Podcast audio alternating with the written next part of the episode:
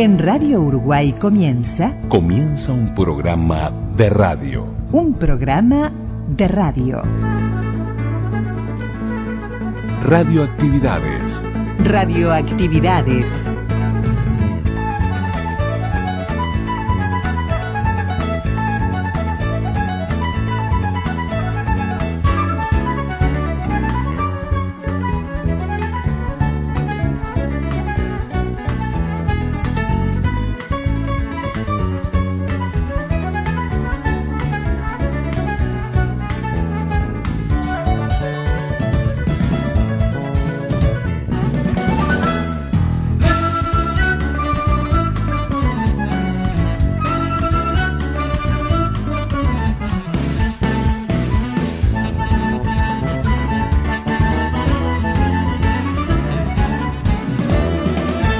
¿Qué tal amigas y amigos de las radios públicas? Bienvenidos a Radioactividades en este sábado 30 de diciembre del 2023. Luego de haberlo estudiado y después de meditar, allá en mi barrio formamos una murga sin cantar, una murga que no tiene presentación ni couplet, que no tiene ni siquiera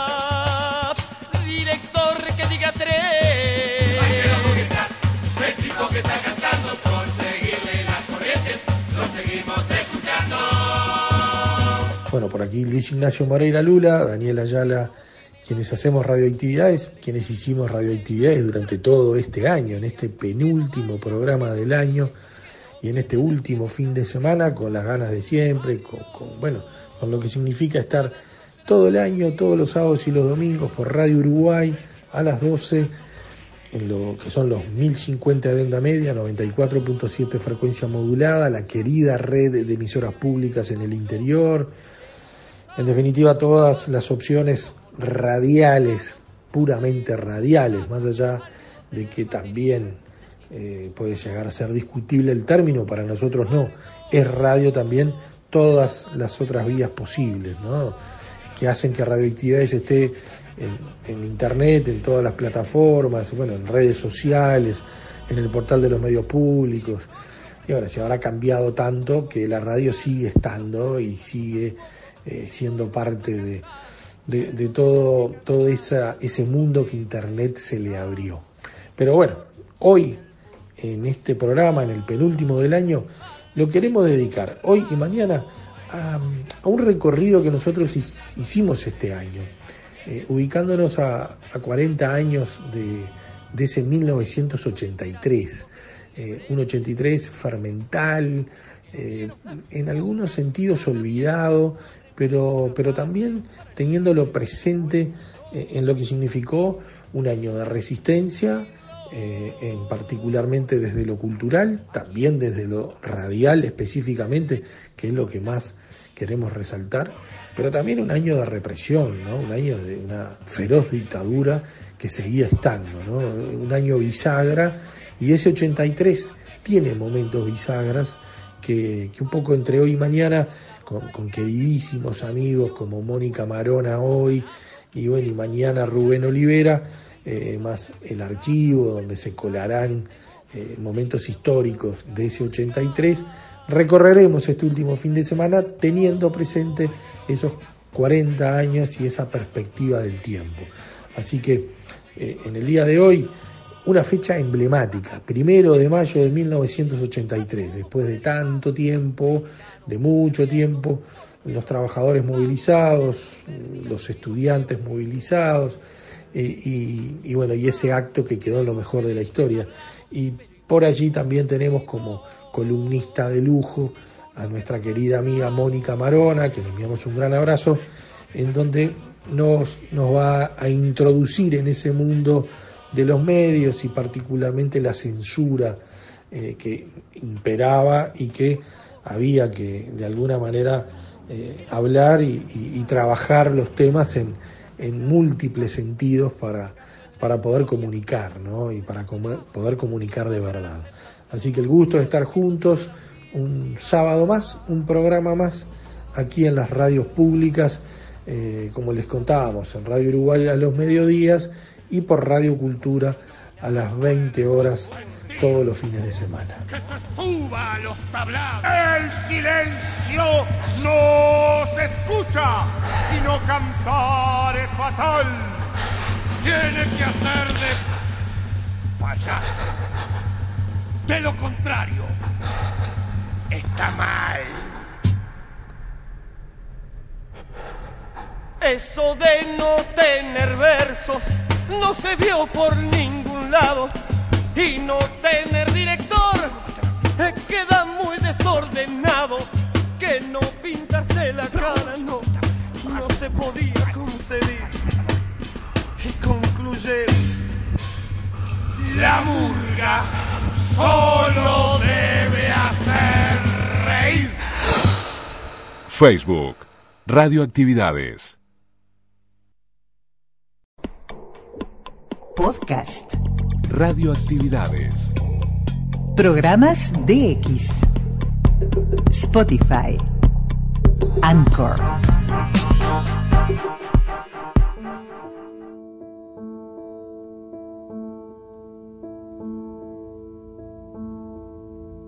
Y nos vamos en radioactividades al primero de mayo de 1983.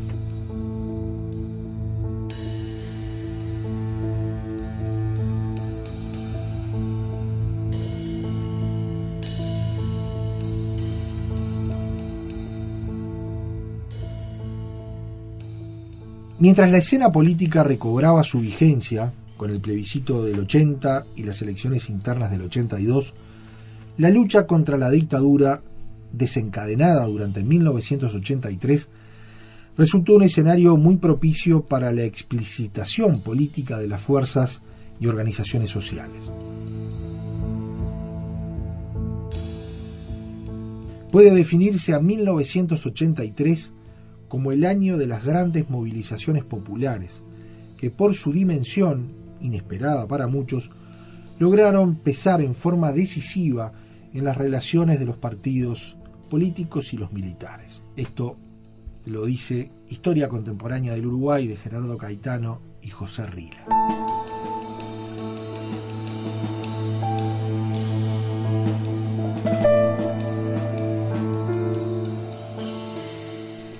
Se llega al primero de mayo de 1983 con 37 organizaciones sindicales de base con cierto grado de legalidad en su funcionamiento y se decide pedir autorización para realizar un acto.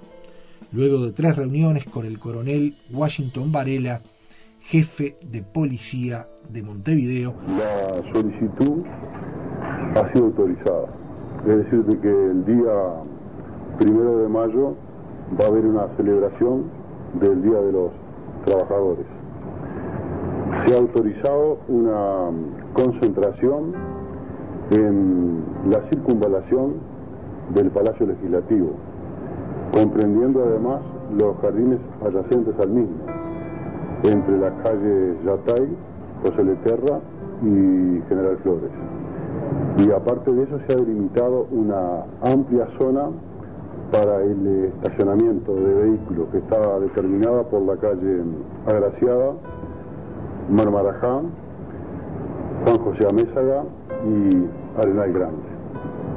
Aparte de ello, ha sido autorizado rendir homenaje al prócer con la colocación de una ofrenda floral por parte de una delegación representativa de los obreros. Coronel Varela, ¿ha habido algún tipo de restricciones para esta manifestación? La solicitud inicial pedía para llevar a cabo la misma en la Plaza de Independencia o en su defecto en la plaza que queda comprendida entre Agraciada y La Paz.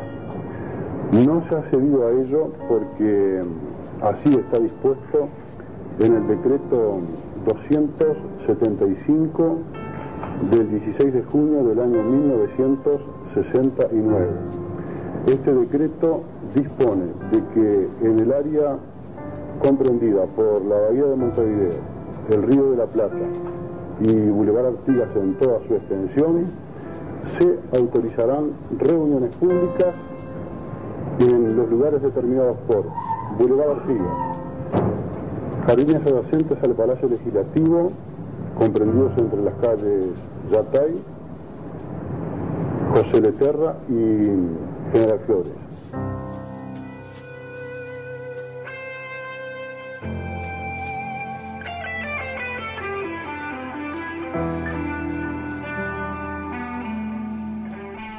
La solicitud ha sido autorizada, es decir, que el día primero de mayo va a haber una celebración del Día de los Trabajadores.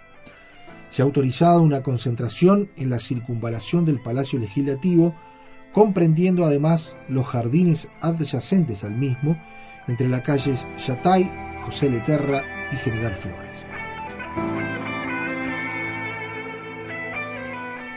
Y aparte de eso, se ha delimitado una amplia zona para el estacionamiento de vehículos que está determinada por la calle Agraciada, Juan José de Amézaga y Arenal Grande. Aparte de ello, ha sido autorizado rendir homenaje al prócer con la colocación de una ofrenda floral por parte de una delegación representativa de los obreros. Esto decía la autorización policial firmada por Washington Varela, entonces jefe de policía de Montevideo.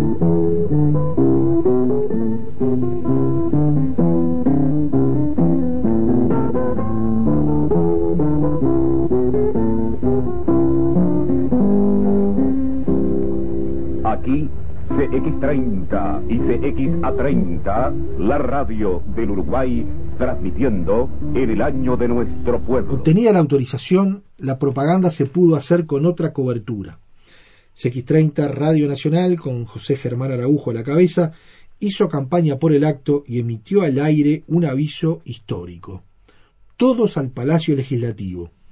Los trabajadores y el pueblo oriental se reencuentran en un gran primero de mayo a las 15 horas. Para abrir la noche, cerrada de adentro, desde que su aliento es país, es país de adiós. Esta muchachada sale sin disfraces, tiene su mensaje, abrir un portón. Para abrir la noche cerrada de afuera por un viento amargo. El primero de mayo amaneció plomizo. Los dirigentes sindicales que permanecieron discutiendo la proclama y los detalles de organización toda la madrugada en el sindicato de tabacaleros que queda a una cuadra del Palacio Legislativo, se agruparon temprano para levantar el estrado y ajustar los detalles de seguridad del acto. Se constataba una amplia presencia militar y policial dentro del Palacio Legislativo, incluso con emplazamiento de tiradores en las azoteas.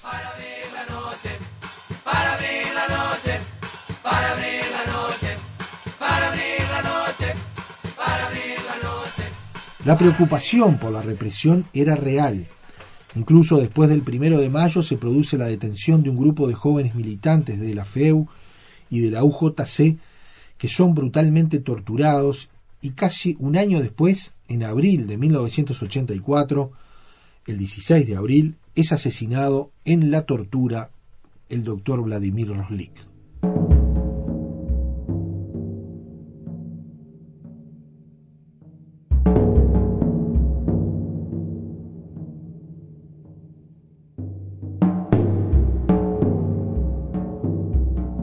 Al mediodía se agrupaba en torno al estrado un reducido grupo de gente, aproximadamente unas 2.000 personas.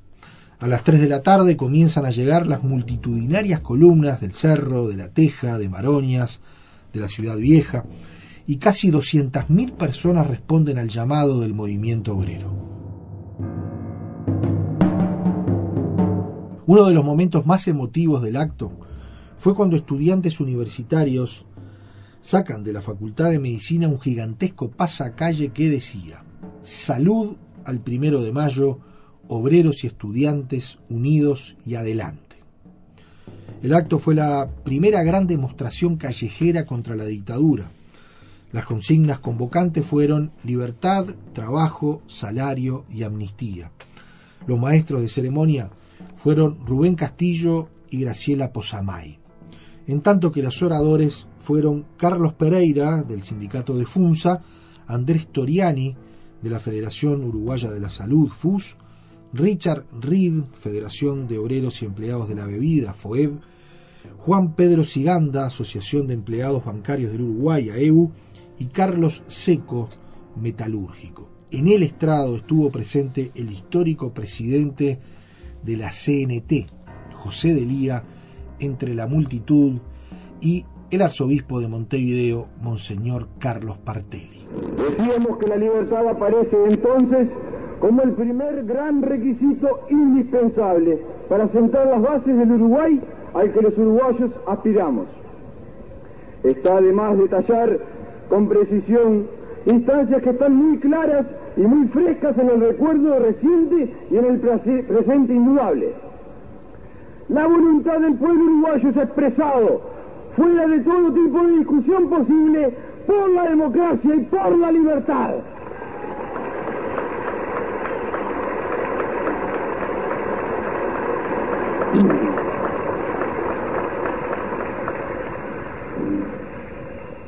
La lucha de toda una década de un pueblo consciente y ejemplar para el mundo tuvo dos jalones por demás históricos en los pasados noviembre del 80 y del 82, donde los uruguayos dijeron al mundo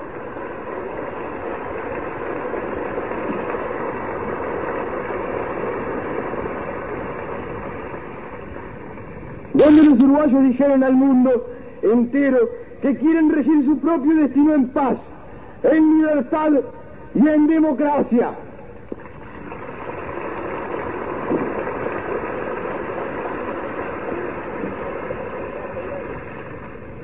Ante esa realidad y esa afirmación irrebatible de los trabajadores, decimos que los trabajadores miran porque los deseos del pueblo uruguayo se cumplan cabalmente y en el menor lapso. Toda la patria espera y toda la patria vigila.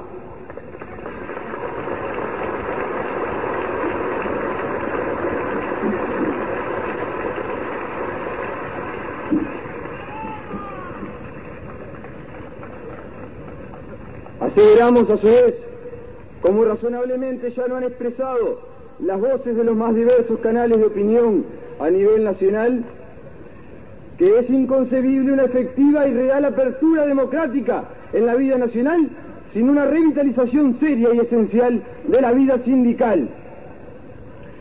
Porque los trabajadores somos la gran mayoría nacional. Porque a través de nuestras agremiaciones debemos ser principales actores insustituibles en la gran escena nacional. Porque fabricamos la riqueza todos los días y todos los días tenemos derecho a pensar, a aportar y a incidir en las grandes líneas de decisión social.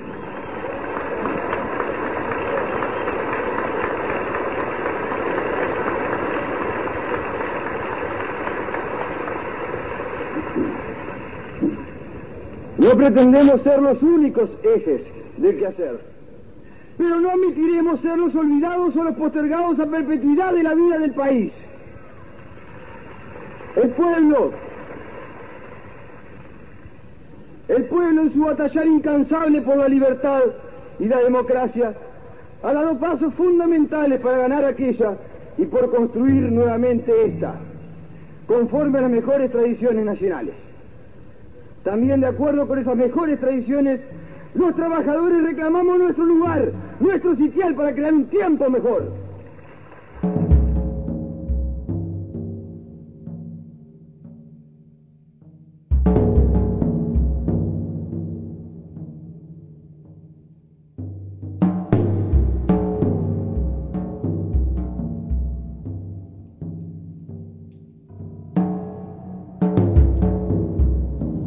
Cuando se reclama la amnistía y el indulto.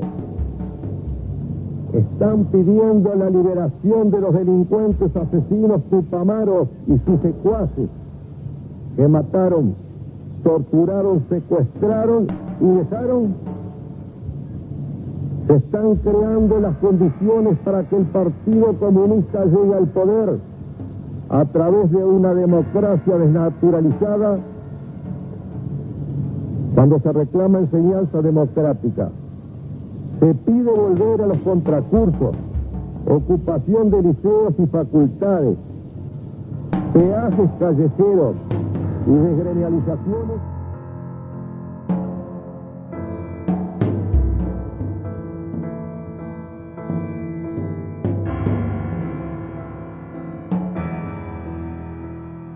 Muchas veces hemos oído hablar de que los males por los que atravesó el Uruguay del pasado tenían raíces, entre otras cosas, en el accionar perjudicial y distorsionante del movimiento sindical. Ante eso, simplemente dijimos que el movimiento sindical había señalado causas de esa crisis en el plano socioeconómico y había propuesto al país soluciones que apuntaran a superar dicha crisis. Los hechos, con su tremenda elocuencia, han demostrado que no le cabe absolutamente ninguna responsabilidad a los trabajadores y a la grande mayoría de nuestra población por el grado de la crisis social, económica y cultural en que nuestra patria está sumida.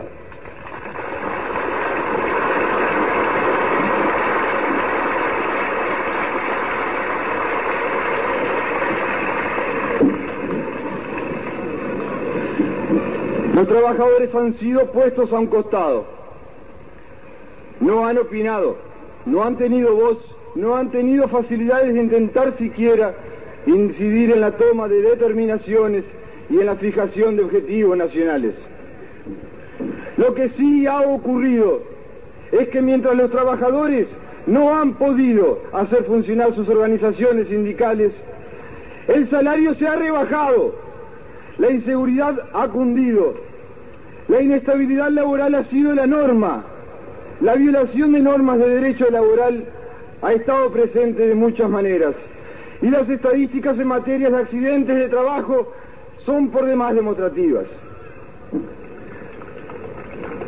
Luego de dejar las cosas bien claras, decimos que venimos aquí a conmemorar el primero de mayo, a encontrarnos, a proponer salidas para nuestro país, a bregar por la libertad, a luchar por la justicia, a favorecer todos los caminos que conduzcan a la creación de un Uruguay mejor.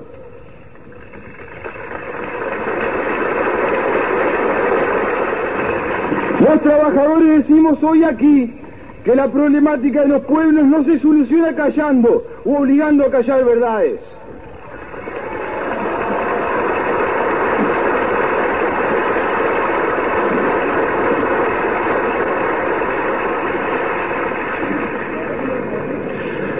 Los problemas de la economía uruguaya no se arreglan porque se haya transformado en determinado momento casi en un tabú o el motivo de autocensura precisamente hablar de un modelo económico profundamente atentatorio contra los intereses del país.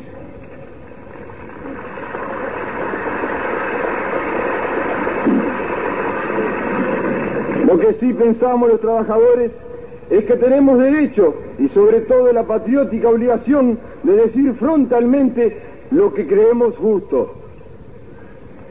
En la parte inmediata anterior de estas palabras hicimos un enjuiciamiento, sin lugar a duda severo, de la realidad uruguaya en la que vivimos y en la que hemos vivido estos últimos diez años. Decimos ahora que queremos ir mucho más allá del juicio crítico y el señalamiento de nuestros dolores. Queremos ir más allá del dolor de nuestra clase trabajadora y del sufrimiento de todo un país. Venimos acá en busca de, libertad y en busca de soluciones.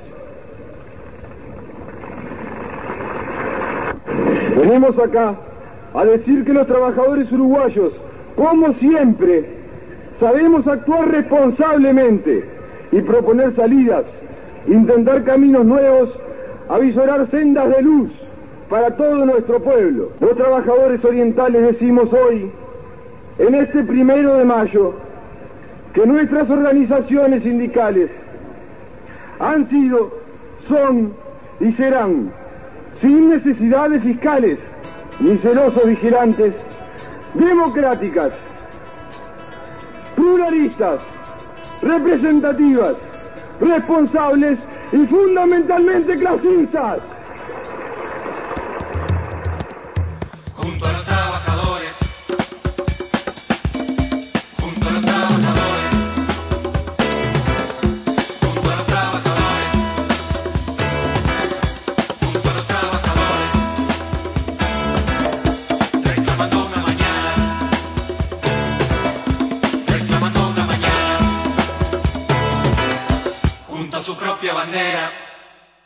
Celebramos la palabra.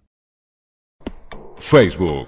Radioactividades. Radioactividades. Twitter, arroba reactividades. Arroba reactividades.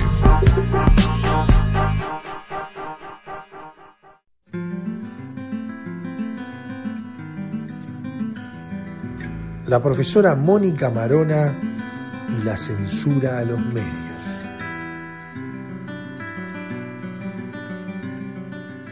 Yo creo que, que lo primero que hay que pensar es que cuando hablamos de censura pensamos en algo institucionalizado, ¿no? Entonces me- la medimos y, y está bien que se haga, ¿no? Este, en el sentido de pensar, bueno, qué instrumentos este, se censura la prensa, la radio, qué es lo que se dice, qué es lo que no se dice, que, ¿no? Como, como- como- que existiera eso. Y en realidad esa es una forma y está bien porque hay un principio de, de libertad de expresión que está, que está consagrado y entonces está bien que cuando existan esas expresiones de, este, de censura este, se, se haga notar. Entonces hay una, hay una forma institucionalizada, diríamos, o, que tiene, que deja una huella, ¿no?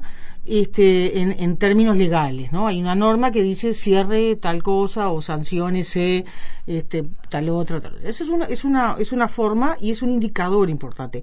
Otras formas son más sutiles, ¿no?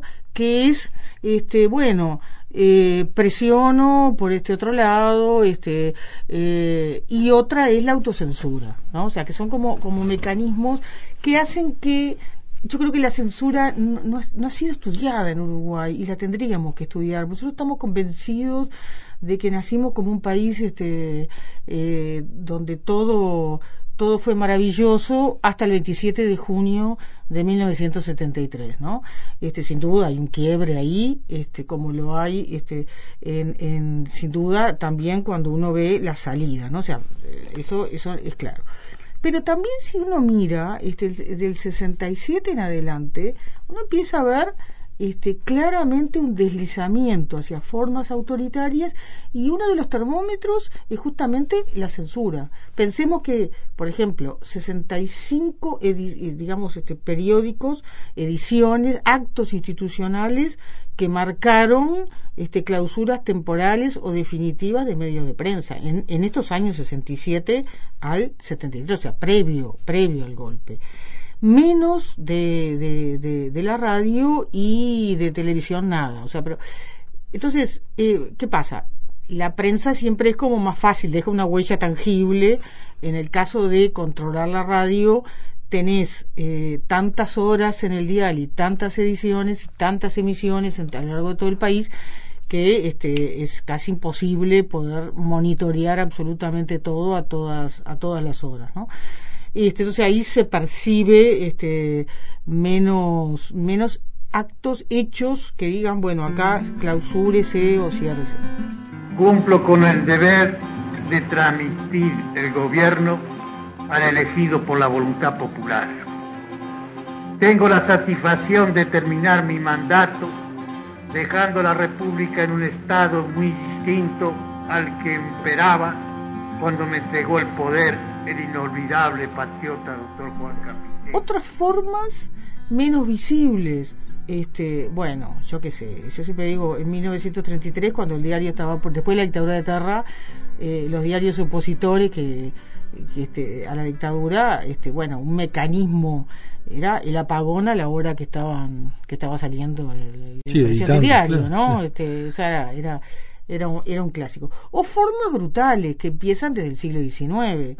O sea, en el siglo XIX este, los periódicos eran, eran armas de combate. Entonces, este, no solamente hay expresiones de censura a lo largo de todo el siglo XIX, este, sino que también, expresiones de censura me refiero a, a actos, ¿no? A normas, pero que también hay este en eh, en el en el caso por ejemplo de ir a una imprenta y hacer lo que se llamaba empastelar, ¿no? O sea, cuando estaba pronto este, el, periódico eh, con todos los tipos de letra que llevaba mucho tiempo, ¿no? Este, de armar esa, esa página para después entintar, para después imprimir. Bueno, en ese momento el empastelamiento consistía en que le tiraban todo y tenía que empezar todo de vuelta.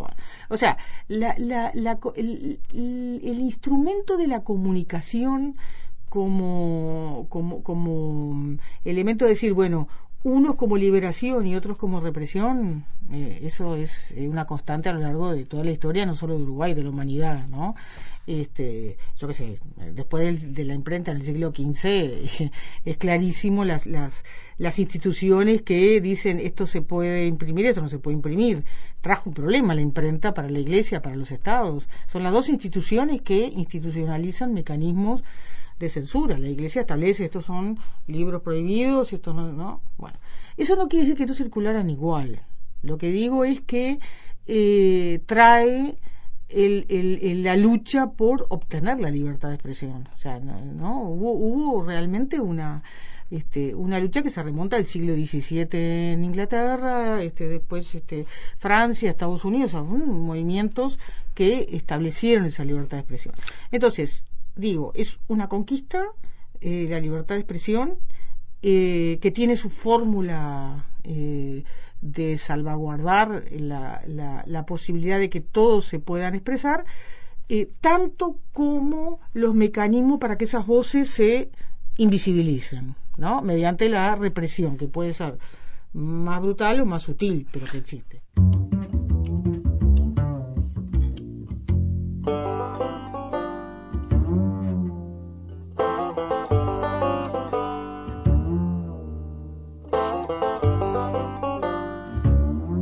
Ubicándonos en, esos sesenta y pico o antes del 73. Tú decías dos cosas que, que, quiero resaltar. Una, primero que esto de la censura en realidad merece estudiar si no se ha estudiado. ¿Por qué no? Quizás porque hay demasiada autocensura, que es la otra que te falta. Bueno, eso por un lado, por otro lado creo que tenemos como esa percepción del, del país liberal perfecto, que un día, un día se cayó de sorpresa, ¿no? Tenemos como una narración histórica que parecería que este, no hay síntomas antes, digamos.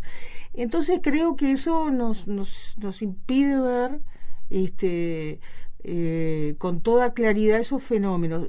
En el caso, por ejemplo, de la prensa, no nos olvidemos que Uruguay tiene una tradición de, prensa, de prensa político-partidaria. Entonces ahí eso cambia, este, cambia un poquitito lo que puede ser este, la, la digamos, eh, eso significó también más, eh, más pluralidad, más el partido de gobierno, sus diarios, pero tampoco meterse con el otro.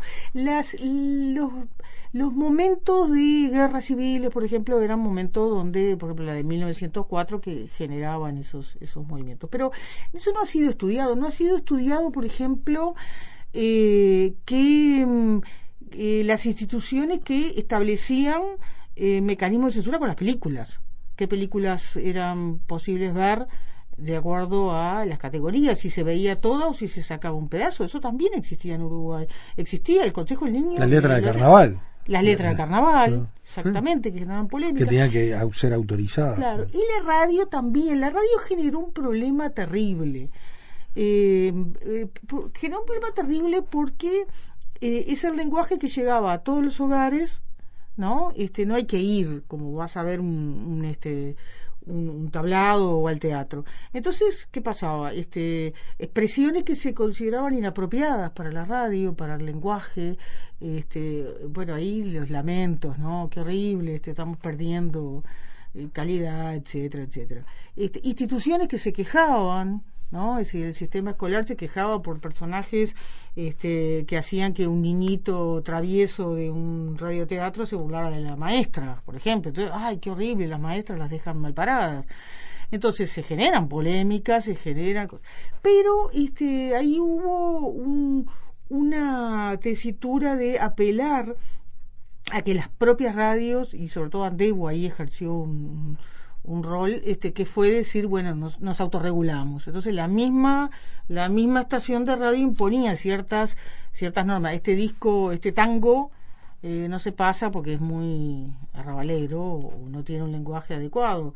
Este esta este estas expresiones no van no o sea entonces hay como un interés también este claro dónde poner los límites dónde poner los límites se lo pone está difícil a veces en claro cosas, está ¿no? difícil. en otros países por ejemplo sí se establecía este, o sea, son soluciones distintas este, soluciones de censura, ¿no? No, no es que sean soluciones, este, eh, son soluciones que, que restringen, ¿no? Las la libertades. Pero, en el, y en el caso, por ejemplo, de, de, de las radios uruguayos, de uruguayas, este, de siempre está el tema de, bueno, este, si me paso del límite, no voy a tener avisadores. Si yo quiero avisadores, este, eh, de, de, calidad, bueno, tengo que también, o sea, hay, hay, todo un interés comercial que también empuja a, este, a, esa, a esas visiones que, que, que son unas visiones de lo que es la, lo que es admisible y no es admisible. ¿Y quién lo, de, quién lo determina eso, no? Entonces se daban casos, se dan casos de decir, bueno, un sainete se pasaba en el teatro y no pasaba nada, pero si ese mismo sainete se pasaba, se retransmitía por radio, generaba lío, ¿no?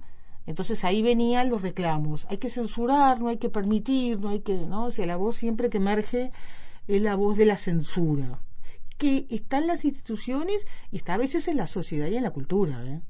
En la propia sociedad que dice, bueno, marquemos un límite de lo que de lo que es culto y lo que es inculto, lo que se dice y lo que no se dice.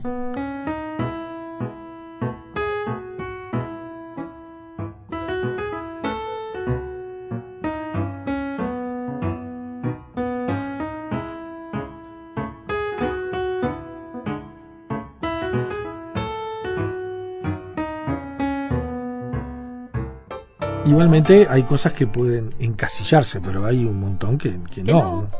Y además la cultura cambia, o sea, va cambiando. Entonces uno dice, bueno, yo qué sé, expresiones que hoy son corrientes, este, hace 50 años eran impensables, ¿no? Entonces, bueno, todo eso es muy, es muy dinámico y es este, difícil de, de digamos, de, de, de, de establecer. Lo que... Lo que es interesante es entonces que la radio genera una nueva polémica de qué hacer. ¿No? Entonces los únicos límites que fijaba el marco legal eran eh, no meterse con los países este, extranjeros, ¿no? Eh, y por otro lado eh, tratar de no no hacer digamos este eh, perturbar el orden público digamos no o sea eran, eran como los límites pero pues eso este un modelo de Estado. entonces eso también eh, generó esa especie como de, yo creo que entre los historiadores el olvido de los temas como la como qué pasa en la realidad no en el campo normativo institucional sino en la realidad en la cotidianeidad no este qué pasa no con, con con lo que se expresa con lo que no se expresa este con lo que se cuenta con lo que no se cuenta eh, y qué pasa también este, con todas aquellas este, eh, expresiones políticas, ¿sí? que, que hay momentos, por ejemplo, durante la Segunda Guerra Mundial, hay claramente mecanismos de censura, ¿no? Claramente. Cosa que además fue un lío, porque Uruguay era neutral. Pero entonces, si era neutral, este, ¿qué hace? Deja la voz de todos, entonces los, los, los digamos, hay, hay, ciertas radios que presionan al gobierno a decir, no, hay que sacar estas radios que son pronazis o que son, ¿no? Y que venía de la embajada, o sea, eh, entonces es interesante cómo los, los propios actores se van corriendo en sus pedidos, ¿no?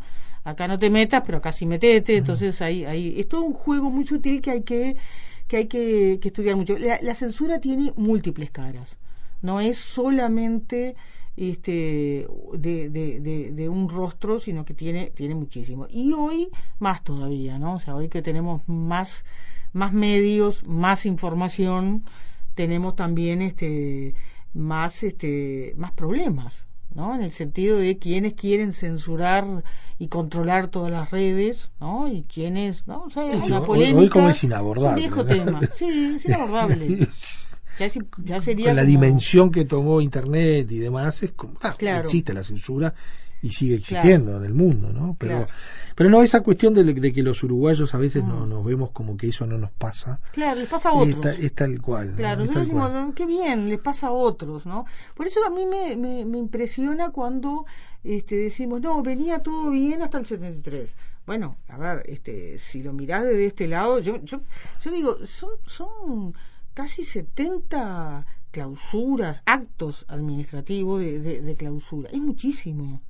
Es, es, una barbaridad de tiempo. Claro, después los, diarios volvían a salir, volvían, salían con otro nombre, bueno, todo, toda esa historia que conocemos. Pero es muchísimo. Palabras que este, no se podían decir, ¿no? Este, se prohíben palabras. O sea, en Uruguay, en el año 69, se prohibieron palabras este célula, subversivo, terrorista, guerrillero, este el, el revolucionario, o sea, ¿no? Tratar de este, cambiarlas por eh, tratar de llevar al este eh, digamos al, al, al, movimiento armado asimilarlo al delincuente común no entonces hay una estrategia de comunicación este previo al golpe de estado. Son cosas que todavía faltan estudiar. Yo creo que la cronología en materia de medios de comunicación eh, la tenemos que armar en función de los medios de comunicación y su relación con la sociedad y la cultura y no con la periodización política, porque eso nos va a dar que cosas empezaron antes y que se prolongaron después, porque después del 85 eh, siguieron muchísimas cosas, algunas con el otro nombre y otras este, volviendo, a, por ejemplo, al, al, al Ministerio de Defensa, la parte de, de, de, lo que era el servicio de radiodifusión, ¿no? Del, del... entonces, ahí hay todo un, un, un campo de estudio como para, para, para seguir. El marco legal, la ley de regulación de la dictadura siguió hasta 2014.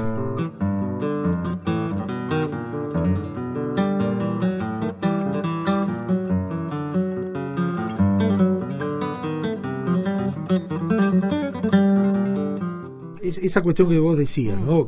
Que, que, expresabas del 27 mm. de junio del 73, como que empezó todo y antes estaba todo perfecto. También hay que ver el juego, el, el rol que jugaron algunos medios, ¿no? Pues yo recuerdo que Efraín Churiribarne en, la entrevi en una entrevista que mm. le hiciéramos, él decía de que a veces les molestaba más porque algunos medios fueron más allá que los propios militares. Sí. Y había que no había que poner los nombres o las fotos agrandadas mm. eh, de, de, los que estaban requeridos. Claro. Eh, y, iban más allá. Iban más allá, claro. Ah, o sea, ahí hay cuestiones más escabrosas y más complejas de abordar. Muy complejas y muy difíciles de, de analizar, ¿no? Este, claro, lo, lo, los militares decían, no, no, tuvimos problemas, en realidad hablabas con los empresarios de los medios y ya estaba, digamos, se, se se, se, se, acababa la historia. Y si no, utilizaron mucho eh, la presión por el lado de la publicidad. ¿no? Es decir, bueno, las grandes empresas llamamos por teléfono y, o sea, este, digamos, mecanismos indirectos que, que llevan a la autocensura, ¿no? Porque además, en muchos casos, la, dictadura civil militar no quiso pagar el costo de dejarlo por escrito, no quería pagar el costo de una mala imagen internacional y decir, bueno, este, apeló a formas de presión este, por otras vías de autocensura este, y bueno, y, de represión, pero no dejó el, la huella, diríamos, en, en, en ese territorio, ¿no? Y, y lo que es interesante es decir, bueno, pero de todos los medios, eh, ¿qué medio de comunicación fue el que logró colarse más para tejer un vínculo con la sociedad y la cultura en medio de la dictadura? ¿no? Y fue la radio, fue la radio.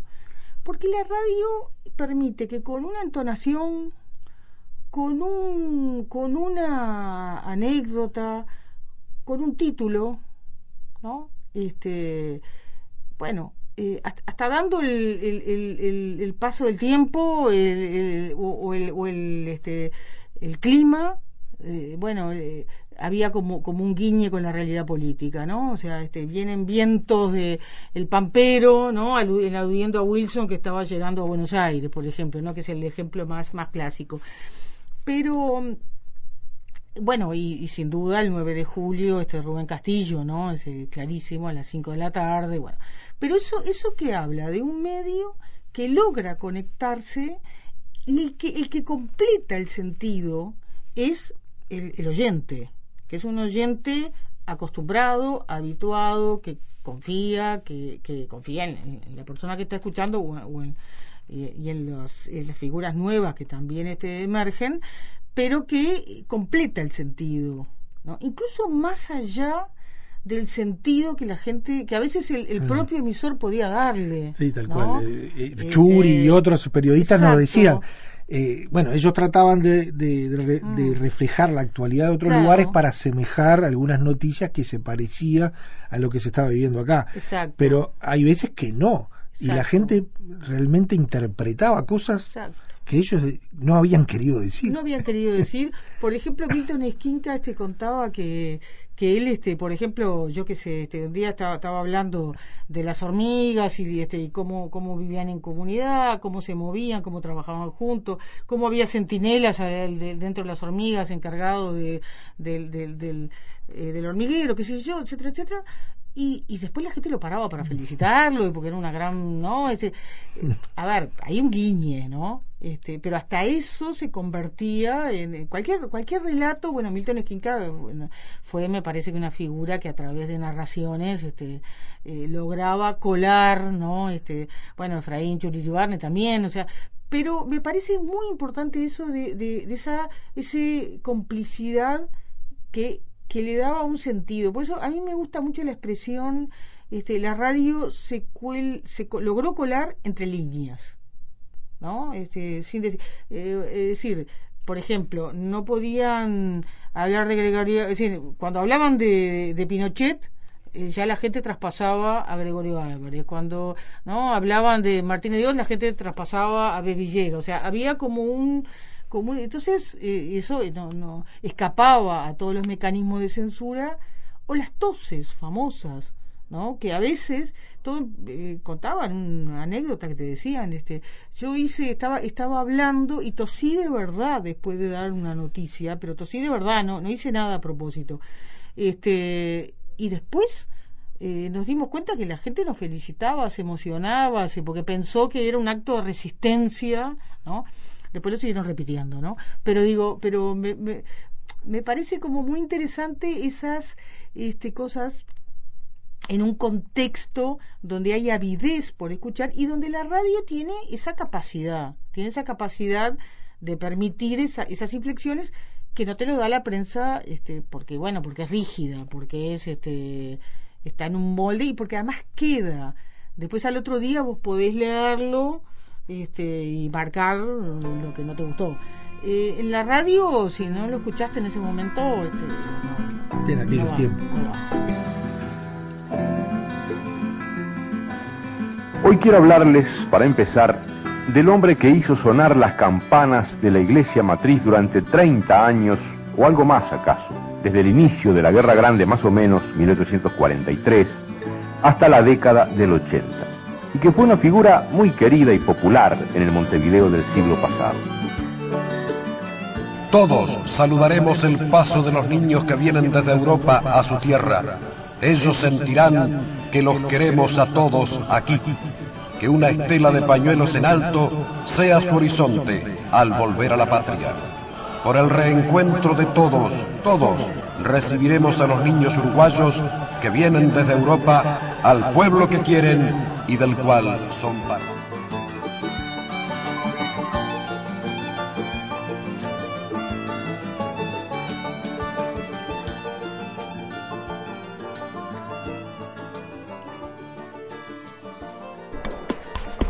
En Facebook, Radioactividades. Radioactividades. Contenidos, adelantos y noticias.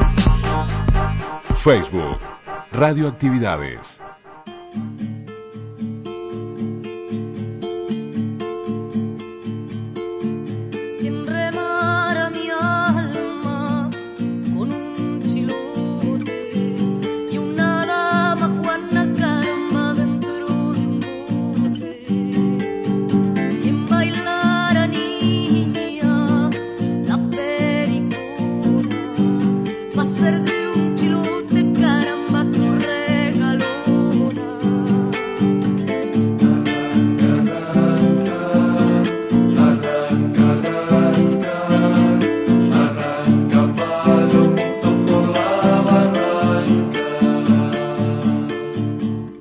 así llegamos al final de un programa más en este penúltimo programa del año, ubicándonos en este 30 de diciembre del 2023 a 40 años de aquel 83.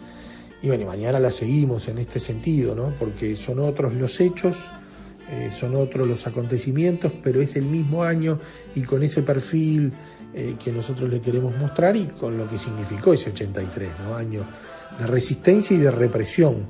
De alguna manera eh, eso sintetizan estos dos términos lo que vivimos los uruguayos, pero también eh, en ese eh, espíritu de mancomunión, de, de, solidaridad, de saber que, bueno, que, lo que iba a venir era, era la finalización de la dictadura, todavía con, con, la represión arriba nuestro, pero bueno, ese espíritu de, unidad, de mancomunión, de esperanza, eh, que, marcó y que lo marcó. Mañana la seguimos porque va a estar nuestro queridísimo amigo Rubén Olivera hablándonos particularmente del rol que la radio jugó en el 83 como resistencia cultural, como, como, como el fenómeno de música y de canto popular que, que, acompasó todo esto y que fue gran parte, ¿no? No solamente lo acompañó, sino que fue protagonista.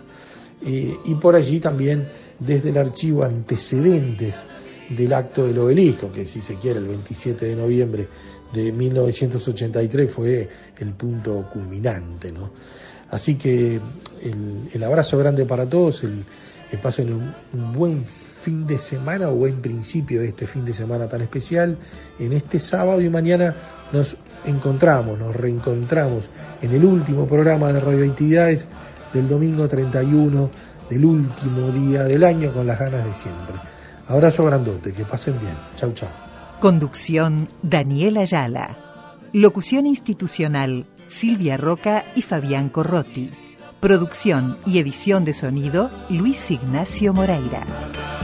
Arranca, arranca, arranca, arranca palomito polar.